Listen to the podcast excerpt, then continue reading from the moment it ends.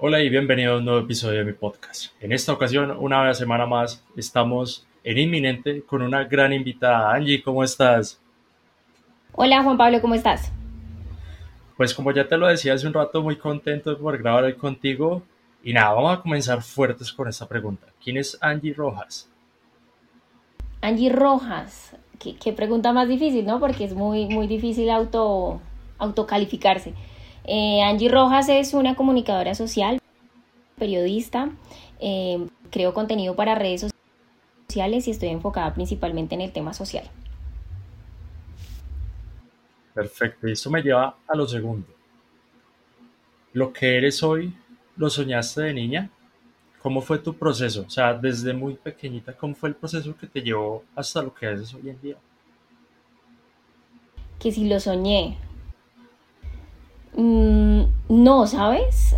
Eh, creo que de niña soñé primero con estudiar criminalística, una vaina súper diferente a lo que soy ahora, eh, pero, o veterinaria, eh, pero, pero nunca, pero yo creo que todo eso con el fin de ayudar a los demás, como con el fin de, de, tener ese sentido social muy debajo de los animales, el tema de criminalística es de entender qué ha pasado con la gente y cómo, qué pudo llevarlos a esas situaciones y cómo, cómo evitar de pronto, eh, bueno, accidentes, cosas, bueno, no sé, creo que más como enfocado con todo, con todo el tema social pero, pero que, que, de verdad yo dijera de niña, bueno, voy a ser comunicadora, voy a trabajar de pronto en medios, voy a crear contenido, jamás, jamás lo esperé hacer. Fue como que la vida me fue llevando a ese camino. Pero, como me lo dices, o sea, ya estaba ahí como, como esa parte de ayudar, de querer ayudar a las personas. Y eso crees que sí venía, o sea, pues ya me lo dices, viene desde niña, pero ¿cuáles, cuáles crees tú que fueron los los estímulos o, las influencias para, para, para, querer hacer eso? Eh, Sabes, em, hay una historia que a mí me inspira mucho y no es muy lejana a mi vida, es mi abuela. Mi abuelita fue eh, una campesina, eh, vivió en Boyacá, en un, ni siquiera en una ciudad grande de Boyacá, sino en un pueblito que se llama Chinavita. y mi abuelita cuando tenía 12 años escapó de su casa. Ella en medio de todo vivía muy bien acomodada ya porque sus papás eran unos campesinos que estaban bien acomodados, como que en el pueblo estaban bien. Pero a ella nunca le gustó el campo y a los 12 años eh, se monta en la parte de atrás de un camión con gallinas, con mercado y se viene para Bogotá a mirar qué es la ciudad y mi abuela enfrenta un, un, un, camino bien duro, ¿no? Porque es una niña de 12 años que llega a una ciudad que no conoce, que llega a una vida nueva eh, y empieza a ser el resultado de muchos como problemas sociales que hay en el país. Entonces empiezo a, pues yo escucho la historia de mi abuela, veo lo que es ella ahora y empiezo a entender que fue pues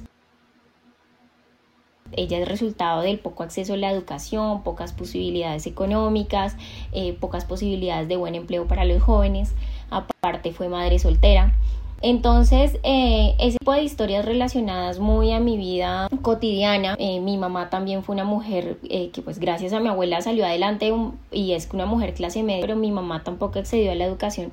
Entonces, como que esas historias de mi alrededor, yo creo que, creo que me hicieron hacerme, ser muy sensible frente a, las problemáticas que tenemos en nuestro país y como que siempre busqué em, hacer algo en pro de entonces, de hecho, ahorita que tú me preguntabas que si de niña soñé alguna vez eh, esto que yo hago ahora, digo no, pero sí soñé con ayudar a los demás y con intentar hacer una, una función eh, con mi carrera que socialmente aportara. Siempre lo tuve muy claro siempre lo tuve muy presente. De hecho, yo pensé en estudiar derecho antes de estudiar comunicación, como que tenía ahí esa dualidad. Eh, pero entonces yo creo que todas esas historias de mi alrededor me hicieron muy sensible a, diferentes problemáticas y mis papás, mis papás también son unos hombres, unas personas muy humanas y desde niña me inculcaron mucho ese, ese valor de intentar hacer algo que socialmente aporte que sea bueno hacia los demás. Sí.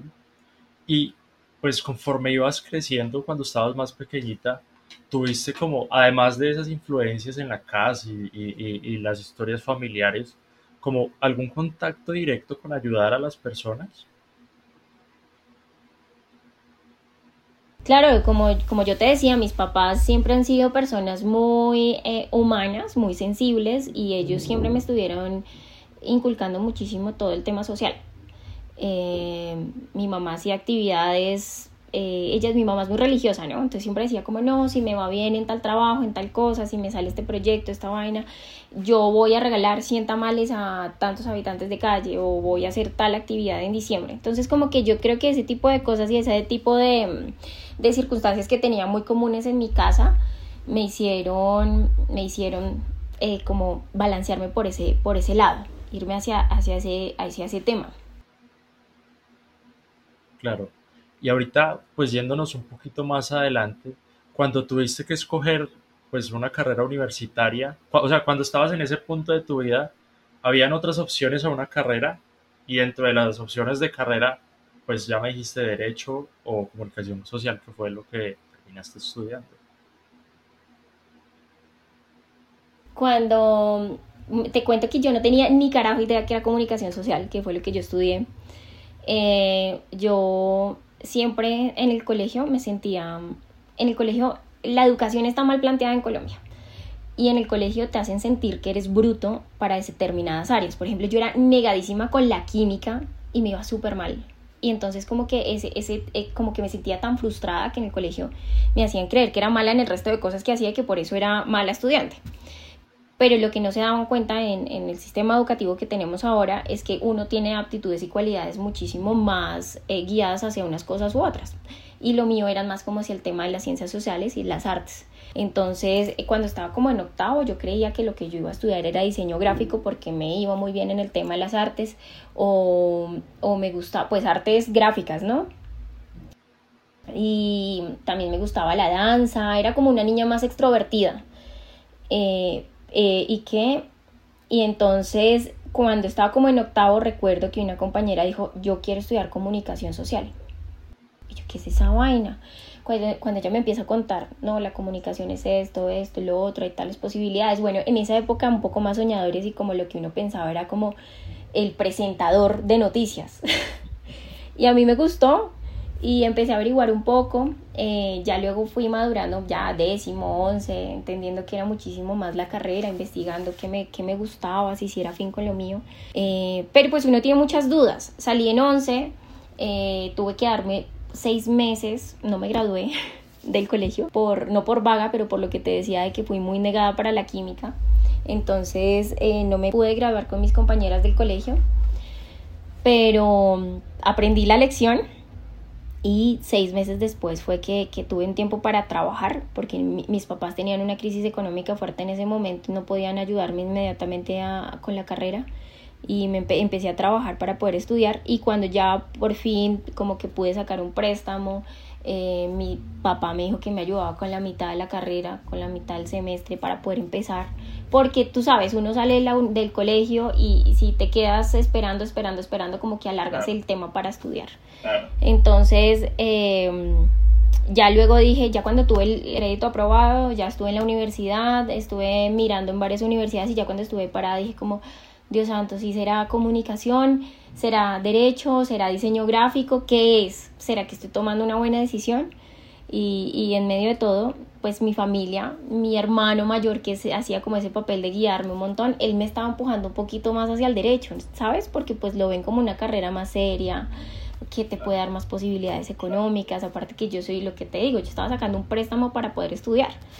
Entonces, eh, al final hice lo que yo sentía y mi corazón me decía que era la comunicación social. Entonces, en ese momento tomé la decisión y mira que ahora volteo a mirar para atrás y me doy cuenta que fue la mejor decisión.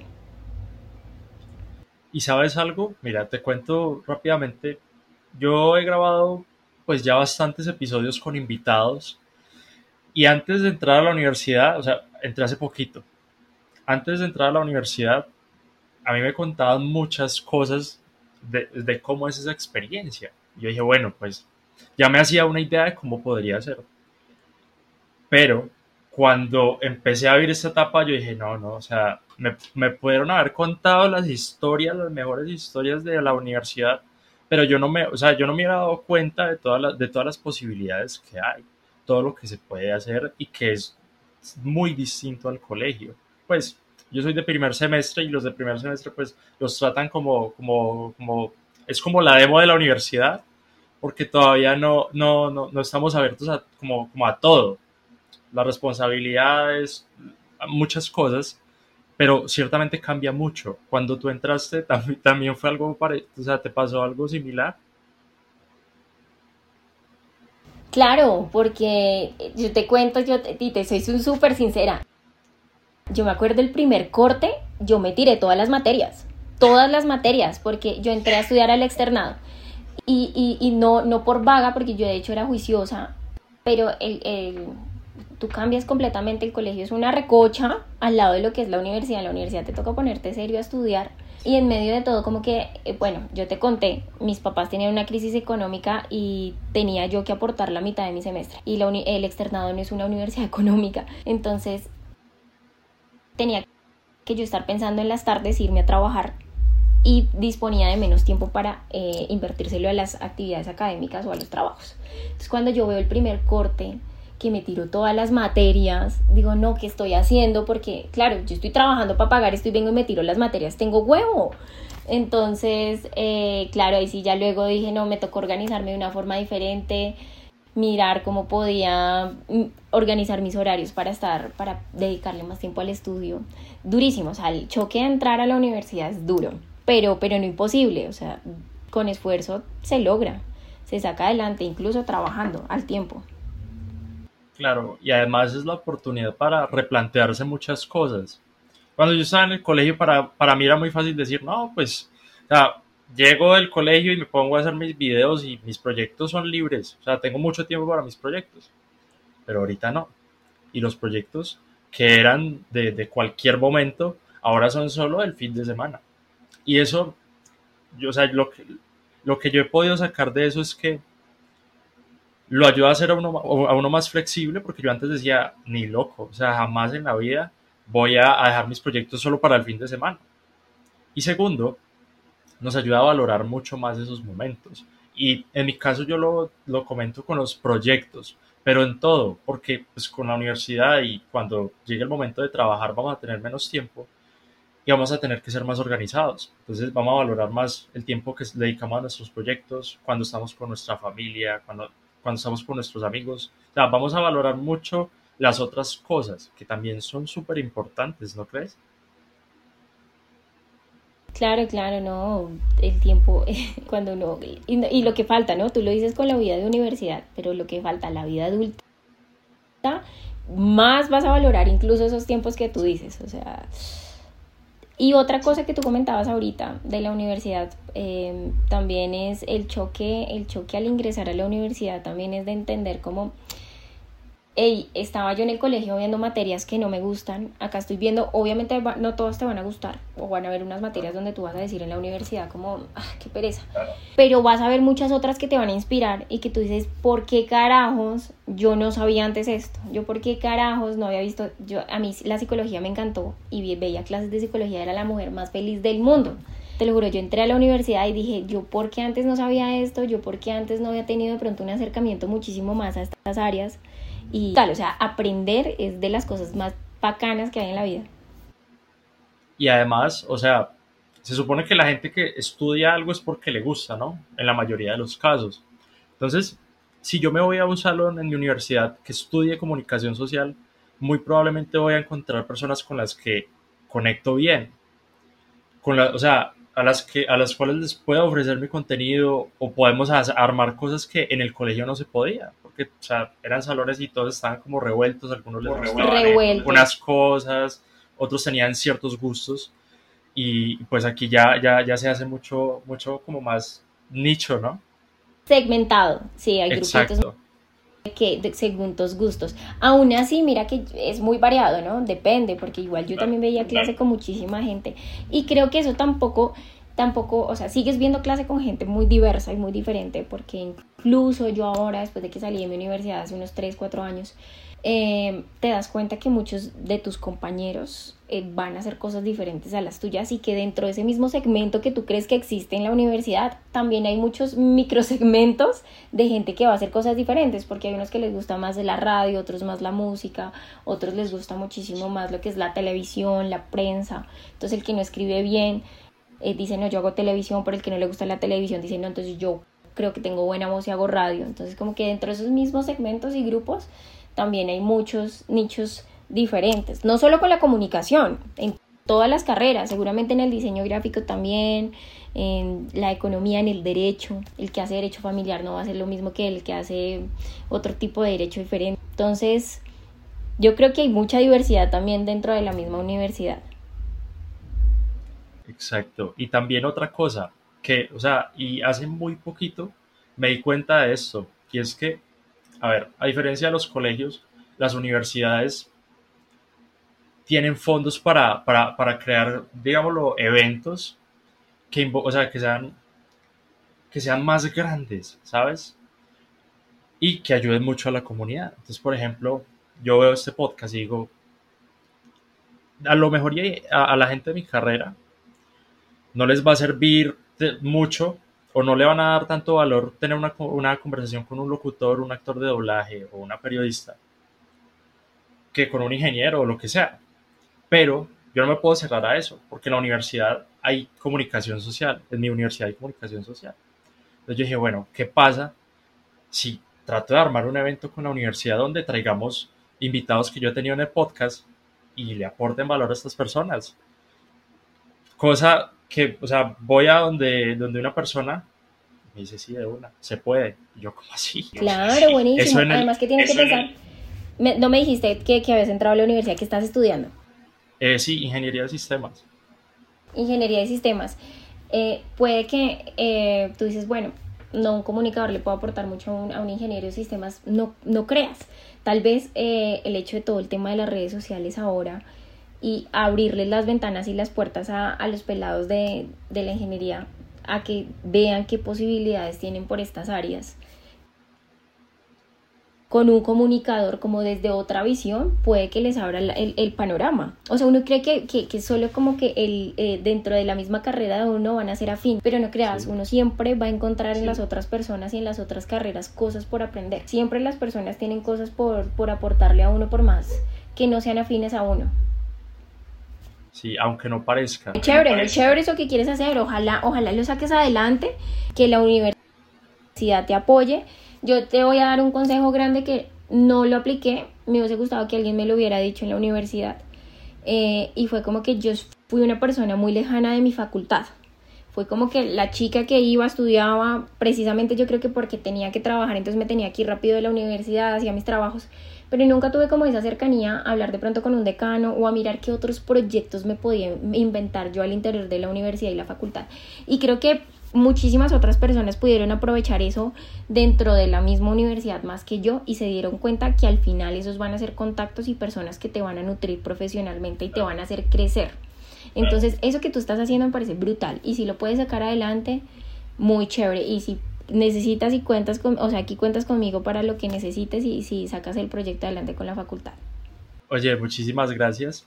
Y además, todas esas experiencias nos nutren, o sea, por el tema de los contactos, de aprender, o sea, si uno dice, venga, voy a hacer una, o sea, en la universidad voy a armar una, todo, todo, o sea, todo, lo que involucra hacer este tipo de actividades que no están dentro del, del pensum o, o dentro de las horas de clase, son geniales. Esas cosas, digamos, como, como, como te decía, queremos armar una conferencia. Bueno, yo nunca he armado una conferencia. ¿Cómo lo hago? ¿Con quién puedo hablar? ¿O, qué debo hacer? ¿O a quién necesito para que me ayude? ¿No crees?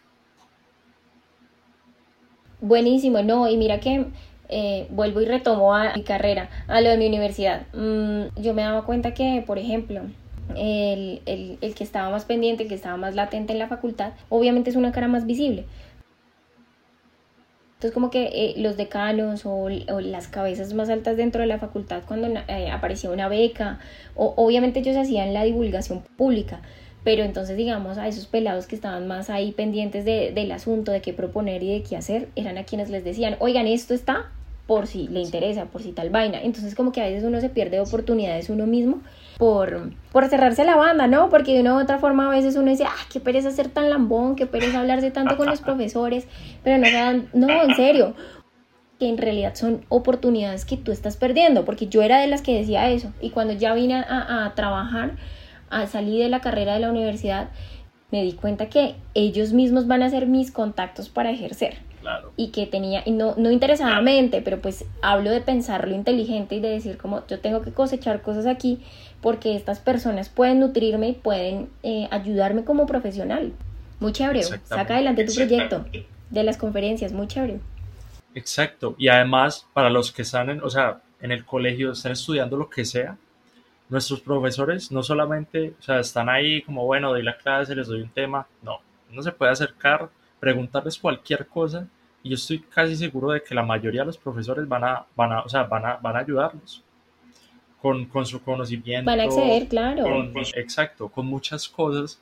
Y uno al principio dice, sí, que parece ser tan lambón, pero eso no importa, porque, o sea, es eso, o sea, quedarse con la idea de, no, no, no voy a ser lambón, me voy a quedar callado, o descubrir qué, qué pasa si le, le, hablo a este profesor y hacemos alguna, algún proyecto o lo que sea, ¿no?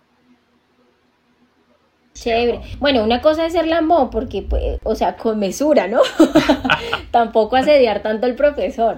Yo creo que las cosas se pueden hacer eh, equilibradas. Cuando, es más, yo creo que un profesor se da cuenta cuando una persona tiene talento y gana. Y, creo que eso es suficiente, pero esos pequeños aportes que uno vaya y pregunte una cosita, eh, proponga una que otra vaina, eh, hace que uno se note un, un poco más. Como que por ese lado es mi consejo. Exactamente. Y me gustaría también entrar un poquito más a detalle dentro de tu experiencia en la universidad, o sea, cómo viviste toda, toda la carrera. ¿Cómo la viví? ¿En qué sentido? Pues, o sea, conforme fueron avanzando los semestres, tú dijiste, no, pues pasó esto o, aprendí esto, no sé qué.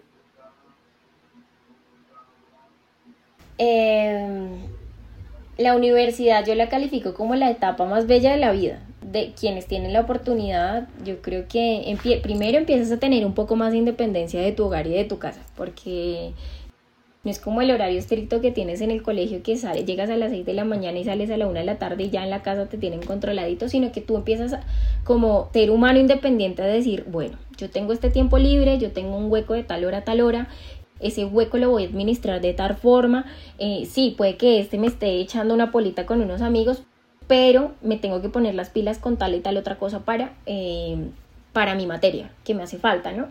Entonces eh, creo que empezar a tener esa independencia lo empieza uno a formar como tal. E, esas libertades, esas libertades lo hacen a uno decir, bueno, quiero llegar a donde quiero estar, entonces me toca esto y esto, como me pasó en primer, en primer corte.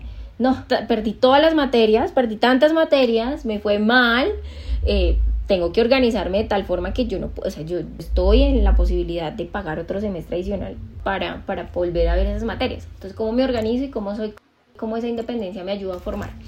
Ya luego le vas cogiendo el tiro, el primer semestre fue muy duro, pero ya luego le vas cogiendo el tiro y más, más espacio para los, para los amigos, por el esparcimiento.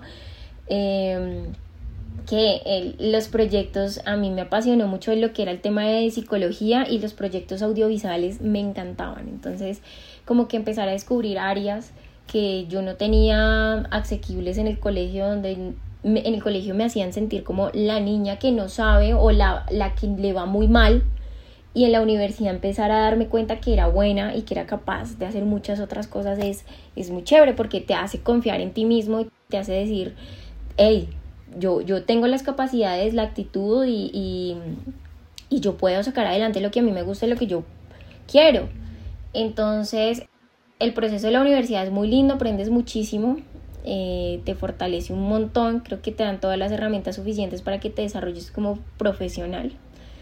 Y, ya, creo que, básicamente es eso. Es bellísima, aparte, aparte las experiencias sociales son lo máximo, estar con los amigos, eh, lo que yo te decía, tener un hueco y uno decir, me voy a echar una pola, eso es, muy cool, ¿no? Si uno tiene el espacio de, del esparcimiento, pues es muy bacano. Y ahora, pues, ya, ya alejándonos un poco de la parte universitaria, bueno, antes de, me gustaría hacer un apunte, y es que en estas partes, o sea, en estos momentos de la vida, comenzamos a darle relevancia a vender nuestra imagen, de, o sea, aprendemos a vender nuestra imagen por primera vez, porque uno en el colegio, ah, eso no importa. Y sí importa, porque, o sea, lo mismo de las oportunidades. Entonces, a ver, muchas veces los profesores lo ven, o sea, lo, lo, lo, encasillan a uno, y esto pues no, no sé qué tan bien o mal esté, pero lo encasillan a uno por cómo, cómo va organizado o, o, qué tanto cuidado pone en la clase, qué tanto participa, no sé qué, qué tanto entusiasmo se le ve y todo eso. Todo eso pues también importa a la hora uno de ponerse, venga, profe, eh, tengo una pregunta para un proyecto que no tiene nada que ver con su clase o cosas de ese estilo, ¿no? Total, totalmente de acuerdo. Eh, me hiciste acordar de una anécdota muy buena. Yo en, en 11, en décimo y once, lo que yo te decía era muy mala en química. Y, él, y era, era indisciplinada, era, o sea, no vaga, indisciplinada. Yo hacía mis trabajos y todo, pero era la que hablaba en el salón, rojas, hagas en la otra esquina. Era cansona, hablaba mucho. Y entonces eh, el, el profesor de química me llamaba en la mala, pero en la mala era en la mala. Ese hombre me odiaba y um, en paz descanse porque supe el año pasado que, que falleció. Pero entonces perdí el año, estudiaba en colegio de monjas. No perdí el año. Bueno, como que las monjas eh, te dicen que si pierdes una materia, tienes que repetir esa materia el año siguiente. Entonces no me pude graduar en once con mis amigas. Eh, y yo pues fue una cachetada porque aparte yo tuve un ICFES muy bueno. Entonces el ICFES me decía como usted tiene la posibilidad de que nosotros le demos como un tipo beca, le financiamos el 70% de su educación y usted el otro 30%. Entonces para mí era la oportunidad de la vida. Pero entonces al no poderme graduar química y tener que ver química el, año siguiente, perdí esa posibilidad. Entonces yo lloré, hablé con, la con el rector, con la rectora en ese momento, con todo el mundo. El profesor me dijo, lo siento mucho, tienes que repetir química el otro año. No me pude graduar, no tuve ceremonia con mis amigas. Em, y bueno, pues al otro, al, año siguiente me puse muy juiciosa, de verdad que era negada para química, pero me puse muy juiciosa a estudiar y me acuerdo que saqué la materia en un mes. Yo llegaba a las 6 de la mañana al colegio, juiciosa, estudiaba, me metía a esa biblioteca, el profesor me dictaba mi clase, salía a las 2 de la tarde, química, o sea, yo respiraba química. eh, y yo me acuerdo que ya cuando hubo muchas personas más que se quedaron en ese asunto y incluso se demoraron tres, cuatro meses en sacar adelante una materia. Y el profesor me dijo en la última clase como que uno se engañaba mucho con sus estudiantes. Me dijo, oye, si yo hubiese tenido la oportunidad de conocerte antes y de tener el espacio que, que hubiese tenido más con cada uno de mis pues imagínate, un salón con 30, 40 peladitas, pues es muy difícil que un profesor llegue a conocernos a todos.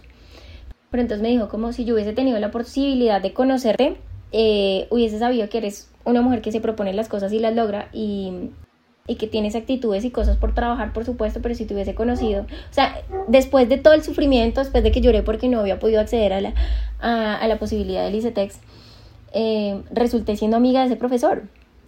Y era a, lo que tú ibas, eh, de, de, de, intentar acercarse uno más y, y que y, mostrar lo que uno es en realidad mostrar eh, eh, indisciplinada y todo claro pero y habladora en el salón pero mostrar que tú tienes diferentes capacidades que los profesores lo pueden potencializar y que te pueden ayudar a ubicar en una u otra en otros espacios exactamente y bueno ahora vámonos un poquito más a tu vida profesional te gradúas y, y, y, qué, qué, ocurre? O sea, ¿cuál es tu primer contacto con la vida profesional? Me graduó, me gradué en pandemia, entonces tampoco tuve grado ahí, ni, ni, en 11 ni en la universidad. Eh, vamos a ver si más adelante tengo ceremonia. Eh, yo tuve trabajo antes de graduarme de la universidad. En noveno semestre tenía que hacer prácticas y em, tuve que, que, que que pasar diferentes hojas de vida, que la universidad me ayudó a organizar mi hoja de vida y pasarla en diferentes lugares. Sin embargo, antes de eso, como yo te conté, toda la carrera trabajé eh, trabajaba en eventos de protocolo, eh, yo era de las niñas que están en los stands en el éxito, en el Carulla, diciendo, mire señor, eh, quiero ofrecerle este producto porque pues tal cosa y tal otra vaina, porque tenía que ayudar a pagar la carrera. Entonces como que estaba ya acostumbrada al ámbito laboral, ya había tenido que convivir con diferentes personas, yo ya había, sabía que era pasar una cuenta de cobro, sabía que era, que, que el ambiente laboral es un poco más pesado, que a veces las convivencias no son fáciles, pero que también aprendes un montón. Entonces creo que el salto a, al mundo laboral para mí fue sencillo y fácil y aparte pues haciendo algo que a mí me gustaba, que ya era un trabajo cuando entré a noveno semestre, semestre a hacer mi práctica, sí ya fue como chévere porque fue algo enfocado en mi carrera, en lo que yo estaba estudiando. Eh, lo duro fue que Caracol, yo entré a Caracol Radio y eh, lo duro fue que a mí no me pagaban, me regalé casi por siete meses. Eh, ¿Qué te cuento? La universidad, y le, le, hice mucho el quite a Caracol. ¿Quién va a creer? Le hice mucho el quite a Caracol Radio. Yo, como te decía, siempre he sido una mujer muy de temas sociales. Y siempre quise hacer mi práctica en la Comisión de la Verdad. No sé si sepas qué es la comisión. Eh, ¿Sí? eh, sí. La Comisión de la Verdad. Yo soñaba de verdad con trabajar con víctimas del conflicto armado en Colombia y para ese entonces estaba en auge y estaba recién creada la comisión. Entonces mi sueño máximo era eso. Yo de verdad quería ir a, cargar los cables del periodista que fuera al monte donde estaban los campesinos y hablar con ellos. Eh, la persona que nos estaba ayudando a elegir prácticas, porque pues como que hay una persona que te guía. Eh, ella, ella intentó hacer el contacto con esas personas, con la Comisión de la Verdad, pero le dijeron que era supremamente difícil que aceptaran practicantes porque se les podían filtrar como información que ellos manejaban y era información delicada. Entonces no pude entrar a la Comisión de la Verdad. Entonces ya mis amigos de la universidad todos estaban ubicando, unos estaban entrando a, a diferentes medios, unos a medios más chiquitos, otros a medios más grandes y yo me empecé a sentir quedada, ¿no? Como, Dios mío, ya todo el mundo está consiguiendo su práctica y yo, ¿yo qué voy a hacer? Eh, al final me llamaron de Caracol Radio y yo como, pues no esperaba hacer radio. Y yo, aparte que era una mujer que no sabía nada de radio, tú sabes, a esta edad nosotros a duras penas consumimos un podcast. Uno consume YouTube, Facebook, eh, todas las redes sociales del mundo, hasta de pronto un poquito de televisión, pero radio para mí era una vaina súper desconocida le hice el quite a Caracol, me llamaron, me dijeron, oye, por alguna razón llegó tu hoja de vida acá, me imagino que la universidad como que manda bloques de hojas de vida a muchos lugares y me, me llamaron. Y yo como, sí, sí, sí, yo voy, me pusieron una cita, no fui, porque seguía teniendo la esperanza de la Comisión de la Verdad. Eh, me volvieron a llamar. y, y ahí dije como, bueno, pues si me están volviendo a llamar es por algo.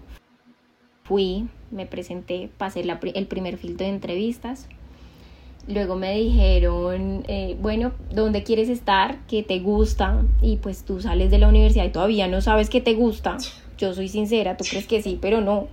Tú no tienes un montón de, un abanico de ofertas y tú dices, yo no sé qué me gusta. y al final me dijeron como hay un programa que se llama La Luciérnaga y pues no sé, si te parece bien, te presentas a ver si pasas la entrevista. Yo, bueno, hágale. Yo no tenía ni idea que era la Luciérnaga. Eh, fui a la entrevista, me atendió Jairo Chaparro. Obviamente antes de la entrevista como que me hice un contexto general de qué era la Luciérnaga. Y pues los comunicadores sociales en la universidad sí estamos como muy preparados con todo el tema de, de cultura general, ¿no? Entonces estaba informada con noticias, que fue como lo que él principalmente me preguntó y pude pasar.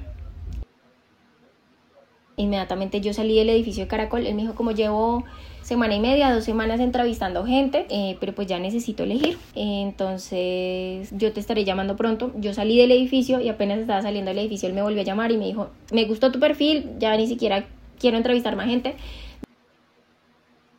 Dime si de una vez aceptas y te quedas conmigo. Entonces dije, bueno, entro a la Luciérnaga a hacer de una vez la práctica y fue maravilloso, fue una experiencia demasiado linda. En la Luciérnaga es un programa de humor y de opinión y pues ahí está Don Gediondo, Polilla, Alexandra Montoya que es una excelente imitadora, está Alerta, pues que nosotros de pronto estamos como un poquito más familiarizados con ellos por, por Sábados Felices y la televisión. Entonces eh, fue una experiencia maravillosa.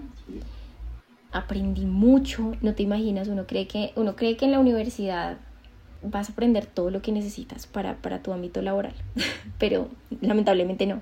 Como que cuando entras a trabajar ahí sí te das cuenta qué es el trabajo de verdad y cómo es estar en una sala de redacción, cómo es ver cuando hay una noticia de último minuto y tienes que reaccionar, cómo es hacer un guion, hacer un libreto, bueno, todo lo que va, lo que depende de mi carrera, ¿no?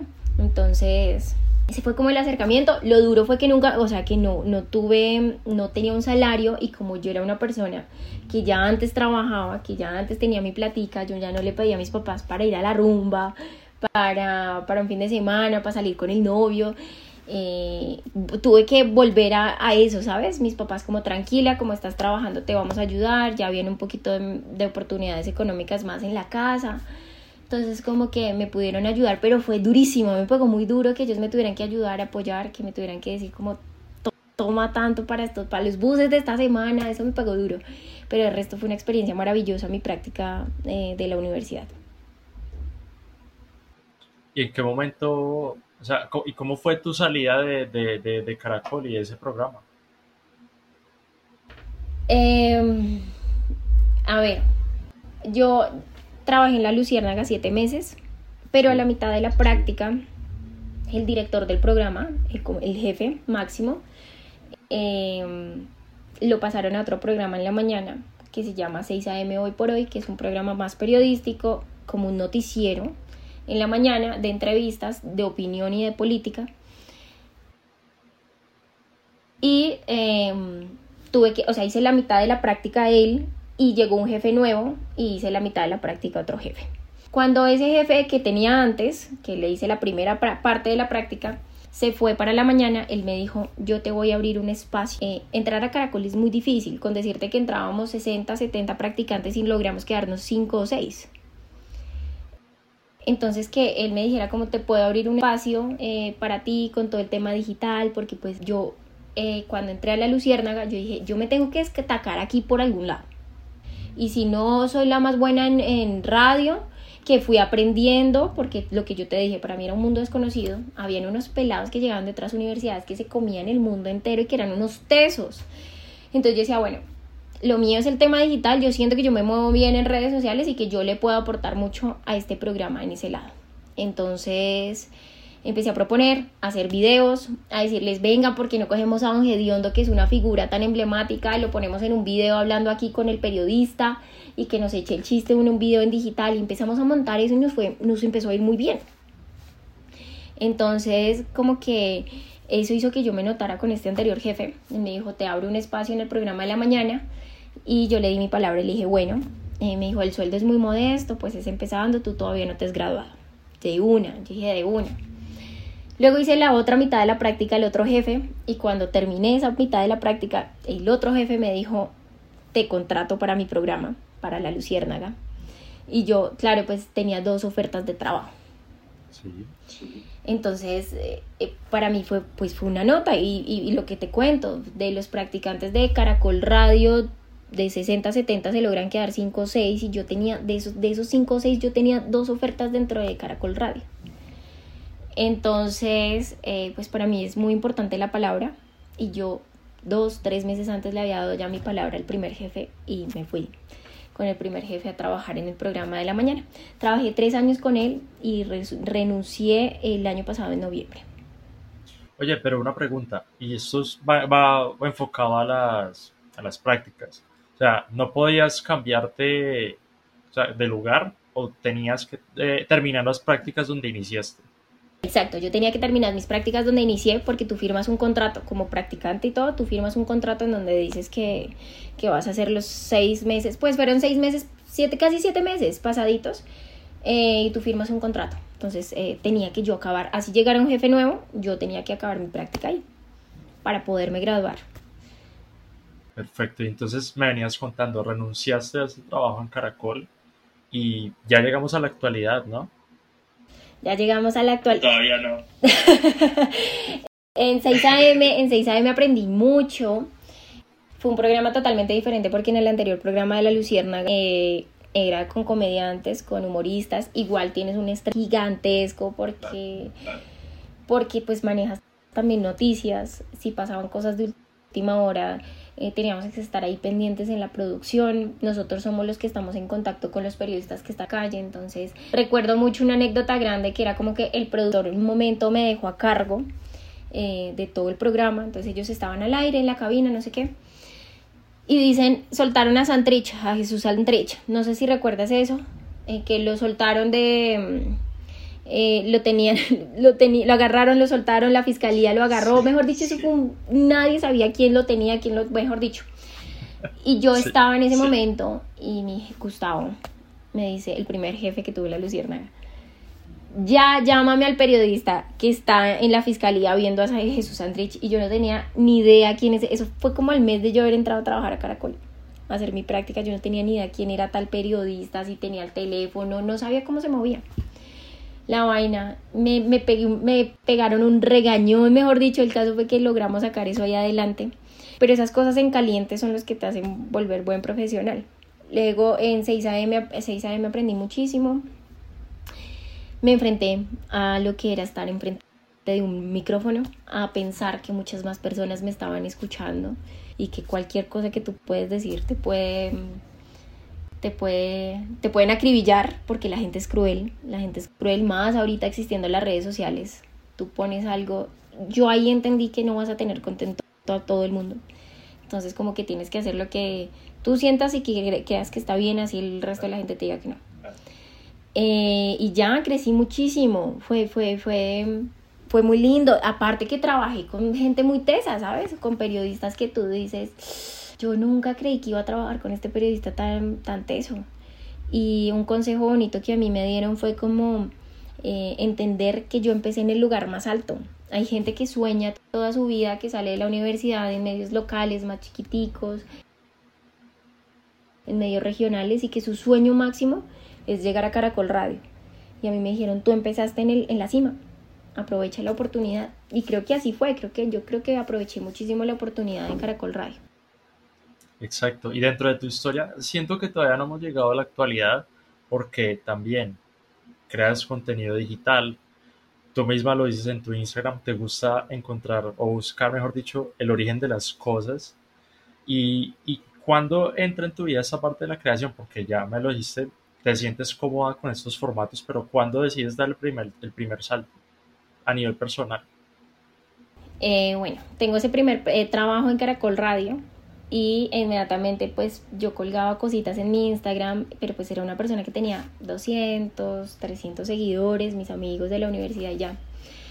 Y don Gediondo me etiqueta en una foto y empiezan a subir los seguidores en Instagram eh, Poli ya me etiqueta en una foto y empiezan a subir los seguidores. Eh, entonces empecé a ver que había ahí las redes sociales tenían potencial y que lo que yo hacía era mucho más proyectable ahí, te lo digo, o sea, yo creía que, que, que, lo que yo sentía que podía aportar al programa era por ese lado, por el tema digital.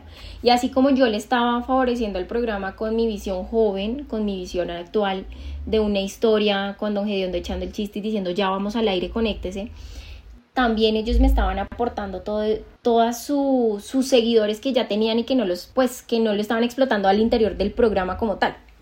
Entonces empecé a tener más seguidores. Em, eh, un día empecé a hacer un día de chiflis, lo que te digo, mis papás siempre han tenido esa chispa humana. Y un día dije como, vengan, porque no vamos a Kazuka y entregamos mercados a unos niños? Mercados, digo, regalos a unos niños y me dio por convocar en redes sociales y las vainas sociales empezó a volver muy viral, entonces yo dije, no, las redes sociales tienen un componente muy diferente que incluso la radio no tiene. Y es que aparte la gente te puede responder en tiempo real y tú puedes eh, como que generar una interacción muchísimo más grande. Y empezó a gustarme el asunto, empecé a hacer más actividades sociales, empezó a volverse eh, todo mi tema, mi contenido un poquito más viral. Y, y nada, simplemente yo dije, mi enfoque es este y yo quiero empezar a crear contenido para redes.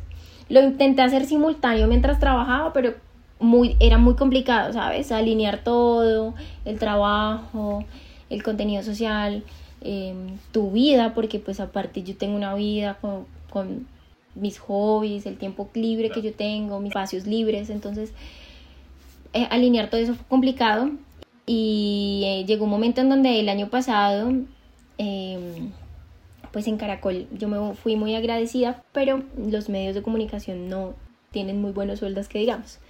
Entonces yo sentía que tenía que dar un paso diferente eh, y dentro de ese paso diferente fue dejar a Caracol y empezar a crear mi contenido digital independiente, sin necesidad, sin ser dependiente de un medio de comunicación. Sí, ¿Y actualmente eso es lo que haces a tiempo completo o, o, tienes otra cosa, digamos, como, como labor o trabajo? Bueno, ahorita eh, estoy sacando adelante una fundación, se llama Póngase la 10 eh, y la idea es incentivar a través, crear activismo social, incentivar a los jóvenes a través de redes sociales a que ellos mismos pueden cambiar el mundo. Suena soñador y romántico, pero mi experiencia eh, me ha demostrado que de verdad cada uno de nosotros puede aportar un granito de arena para hacer cosas muy grandes. Y creo que mm, pues eres de las primeras, te estoy dando la chiva, porque estoy montando la plataforma web, entonces eso toma mucho tiempo, crear los contenidos de la plataforma, escribir el blog, eh, pensarte la idea como tal, cómo voy a hacer esto, cómo voy a hacer lo otro, cómo me voy a organizar con tal fundación, qué aliados voy a tener. Entonces, eh, de noviembre hacia acá he venido eh, sacando adelante mi fundación como proyecto principal y ahorita estoy pegándole duro todo al tema TikTok. Para mí ha sido el boom y, TikTok es el, lo que le estoy apostando ahorita un montón. Sin embargo, uno tiene tropiezos, ¿no? Y en medio de sacar adelante la fundación, pues yo estoy invirtiendo mi, mi, mis ahorros, mis ahorros. Entonces hay momentos en donde tú te agobias y dices, ah, si estuviera trabajando en otro lugar con mi sueldo fijo sería diferente, tal vez tendría tiempo y dinero para esta cosa. Eh, pero yo creo que cada sacrificio vale la pena. Eh, eh, me han salido como trabajitos que he podido hacer simultáneos con el tema de la fundación, como un poquito más de freelance.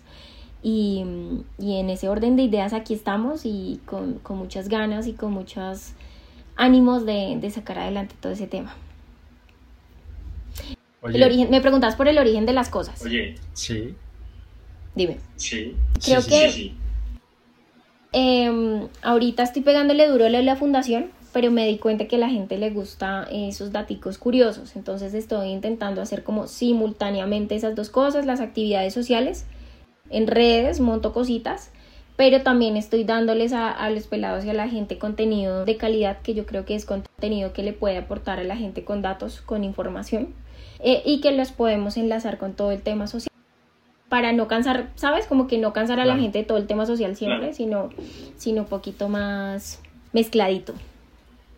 Oye, qué chévere. Ya vamos finalizando un poquito el podcast y te pregunto, ¿te gustaría añadir un mensaje final? Yo, a los pelados que están escuchando esto, eh, nada, decirle que luchen por sus sueños, que no dejen que nadie les diga qué tienen que hacer yo les contaba que incluso en mi casa, mi casa siempre fueron muy liberales con la decisión de mi carrera, pero que aún así u otra forma le van dando a uno como unos empujones hacia un lado o hacia otro. Y a pesar de que me estaban diciendo como, ay, un poquito más de derecho, un poquito más de esto, yo tomé la decisión basada en lo que yo sentía. Si ustedes sienten que, que es algo que tienen que hacer, su corazón lo dice, es porque es lo correcto. Y tomen las decisiones basadas en lo que ustedes sienten luchen por sus sueños, el camino no es fácil para nadie, por más de que, de que parezca, de que a veces las redes sociales nos muestren otra cosa, pero, pero se puede, se pueden lograr cosas grandes, cosas bonitas, eh, se puede salir adelante porque, porque me imagino que mucha gente que está luchando a diario por, por salir adelante más allá de cumplir sus sueños, hay muchos pelados que ni siquiera tienen la posibilidad y la oportunidad de estudiar. Y, y yo se los digo que, que fui una persona que, que se guerrió mucho por pagar su carrera y su universidad, que da frutos el, el estudiar, que da frutos quemarse los pies trabajando todo el día estando de pie. Eh, les cuento yo que también fui como seis meses mesera por allá en Estados Unidos cuando ya no tenía más plata para pagar el semestre. Y que ah, me voy a quedar sin, sin cómo pagar el siguiente semestre, ya voy en séptimo. Y, y que, bueno, pues tenía la posibilidad de pronto de viajar y, y allá fui, me, fue durísimo, trabajo durísimo de mesera, pero, pero las cosas se, sacan adelante y, todos esos esfuerzos mínimos que ustedes sientan que están haciendo a diario, que a veces uno cree que no avanza, sí son pasos agigantados que en el futuro los van a ver reflejados. Entonces, nada, eh, a, seguir luchando duro por, por salir adelante, por estudiar, por cumplir sus sueños, por ser los mejores profesionales, por ser también buenos seres humanos en medio de ese camino de, de, ser los mejores y exitosos. No se les olvide ser buenas personas y, y ayudar siempre al prójimo. ¿Cómo pueden encontrarte las personas en redes sociales? Arroba soy la distraída. Así salgo en todos lados en Instagram, en TikTok, en YouTube. Facebook, Facebook no lo promociono porque eso ya nadie lo usa, ¿no? Pero en Facebook, en Facebook salgo como Angie Rojas y, si me quieren agregar como amiga, me agregan como amiga. Y lo que necesiten ahí a la orden, eh, los pelados que tengan proyectos, cosas por hacer, me los comparten por favor, que mis redes sociales están a ustedes eh, con los seguidores que tenga, pocos o muchos. Ahí están disponibles para que el que tenga un emprendimiento, un proyecto, una charla en la universidad, lo que tengan, mis redes sociales están disponibles para que lo promocionen. Entonces ahí me buscan, me escriben y, lo, que, lo que sea hacemos, nos inventamos. Allí, Muchas gracias por esta gran charla, en serio me encantó. Y les recuerdo, me pueden encontrar en Instagram como Juan Pablo Duque con B larga al final. Soy Juan Pablo Duque Beltrán y nos vemos en la próxima.